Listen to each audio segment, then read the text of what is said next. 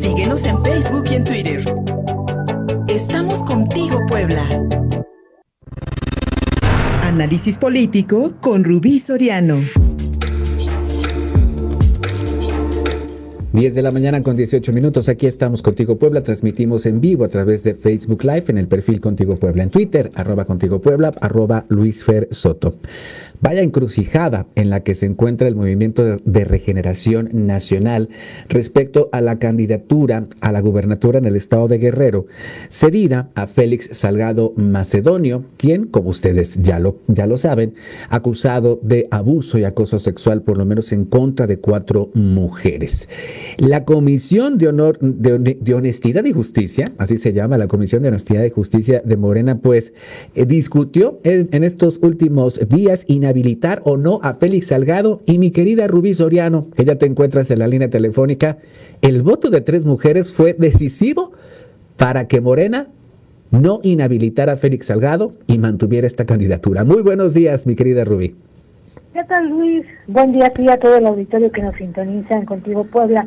Pues fíjate que resultaron ser las mejores adelitas, amordazadas y pulverizadas por la mano de, su mesías, del presidente Andrés Manuel López Obrador. Aquellos que en la campaña presidencial dijeron haber roto estereotipos, se acercaban a mujeres víctimas de violencia, estrechaban manos, prometían y hablaban de equidad, feminismo, sororidad, y ahora están calladas y hundidas en el silencio cómplice que evidencia lo que el poder, desde las cúpulas, es capaz de maniobrar para meter al orden a sus propios militantes y simpatizantes, es decir, las morenas. La primera pregunta que viene a mi mente es, ¿dónde quedó la primera feminista de este país? La misma que en reuniones con mujeres regiomontanas prometió escuchar y abrir los canales de comunicación para las mujeres en México. ¿Dónde está esa figura que en su primer discurso de campaña dijo que en México no habría primera dama porque en este país no hay mujeres de primera y de segunda? Hoy Beatriz Gutiérrez se ampara en los silencios de sus libros e historias, mira al costado en la comodidad de un limbo, desde donde ataca a los medios, descalifica a sus críticos o exige la censura en redes sociales cuando se trata de frenar las investidas y opiniones encontradas sobre su desempeño.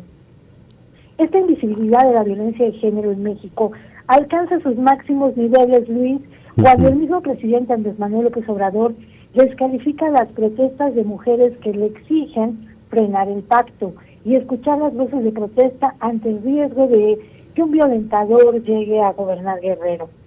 Las morenas se diluyeron frente al propio patriarcado de su presidente. ¿Dónde está la guerrilla Tatiana Cloutier, que hoy forma parte de las mujeres del gabinete? ¿Dónde quedó el activismo aguerrido de una mujer como Luisa María Alcalá, que defendía desde la tribuna legislativa la lucha por la igualdad de género? Y si buscamos a la estrafalaria Jesús Rodríguez, tampoco la encontraremos, porque se halla defendiendo los derechos de los animales, pero a las de su género prefiere ignorarlas. En Puebla, ¿dónde están las morenas de cepa? La primera feminista de la ciudad, Claudia Rivera, prefiere ignorar el tema para evitar pasar a raspar a su progenitora Eloisa Blanco, que preside la Comisión de Honor y Justicia, como bien lo comentaste.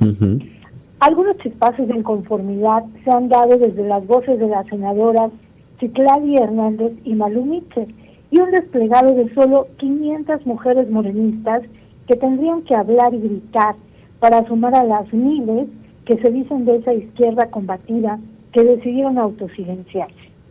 En Iguala Guerrero, Luis, te comparto, está el ambiente sumamente caldeado, donde la violencia se palpa, se siente, se respira, se tiran apuestas para la resolución que en los próximos días tendrá un gran significado para el futuro político del llamado Toro de Lidia, Félix Salgado Macedonio. Pocos analizan de fondo la decisión de la Comisión de Honor y Justicia de Morena, donde su presidente Eloísa Vivanco dio a conocer que se repondrá el proceso de selección de candidato a la gubernatura de ese estado. Sin embargo, en el comunicado, Vivanco de infundados los agravios que pesan en su contra.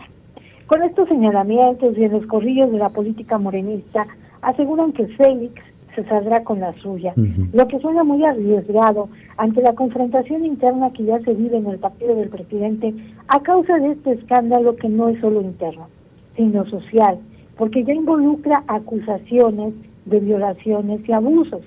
Estas son las voces de las morenas en México, mujeres que ojalá se atrevan a romper los pactos y no doblen los brazos frente al poder de un gobierno que ha hecho de la misoginia una nueva forma de mirar a la política de género en el país. No sé qué opinas, Luis. Excelente análisis, mi querida Rubí Soriano.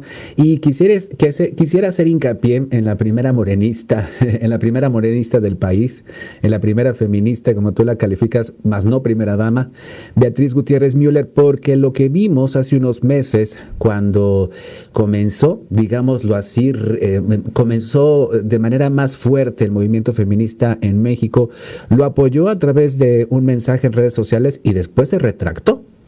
Y lo que hemos visto, yo podría decirlo así, y, creo que en estos micrófonos ya lo, ya lo he expresado, la actitud de la primera dama, de la esposa del presidente Andrés Manuel López Obrador, es más apegada, mi querida Rubí, no sé si estarás de acuerdo, pero está más apegada a aquella esposa que defiende a ultranza a su marido, más allá de ponerle un límite o criticarlo o tener una relación de, tú a tú, una relación pareja, es evidente que la señora Beatriz Gutiérrez pues actúa y aparece o desaparece dependiendo de la necesidad que tenga el presidente en cuanto a popularidad o a llevar algunos temas como esta petición de perdón por parte del gobierno de España.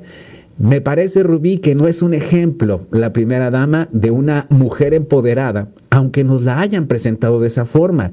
Y como bien dices, esta misma, esta misma actitud la podemos encontrar en prácticamente todas las integrantes del movimiento de regeneración nacional que se abstienen de criticar este evidente patriarcado y este evidente besamanos que se le tiene que hacer al presidente de la República hoy en día, Rubí.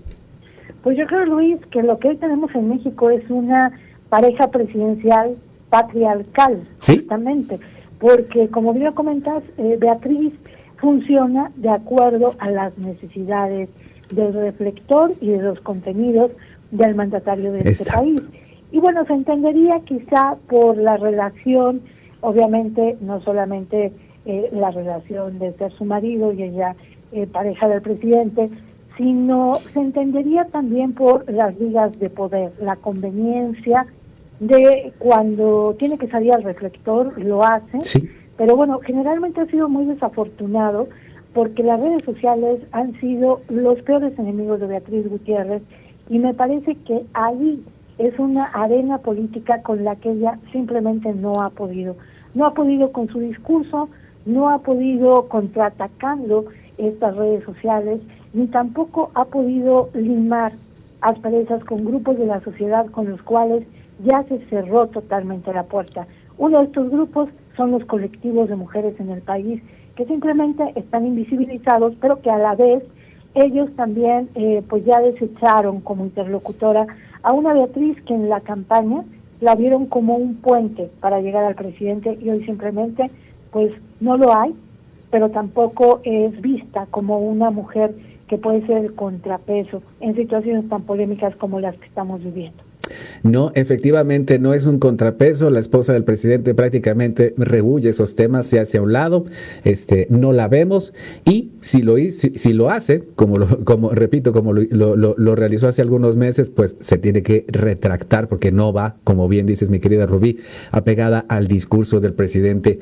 Y en este, en, este contexto, que ya no es, ya no es nuevo para, para, para, para, ningún mexicano, ninguna mexicana, ya no, es, ya no son nuevas las reacciones que tiene el presidente hacia el movimiento feminista desde ese terrible ya chole.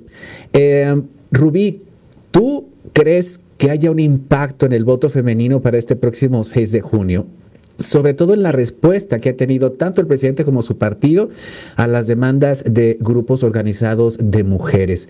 ¿Crees que las jóvenes sobre todo estén viendo esto y vaya de alguna u otra forma a repercutir en la decisión que tomen en estas próximas elecciones intermedias?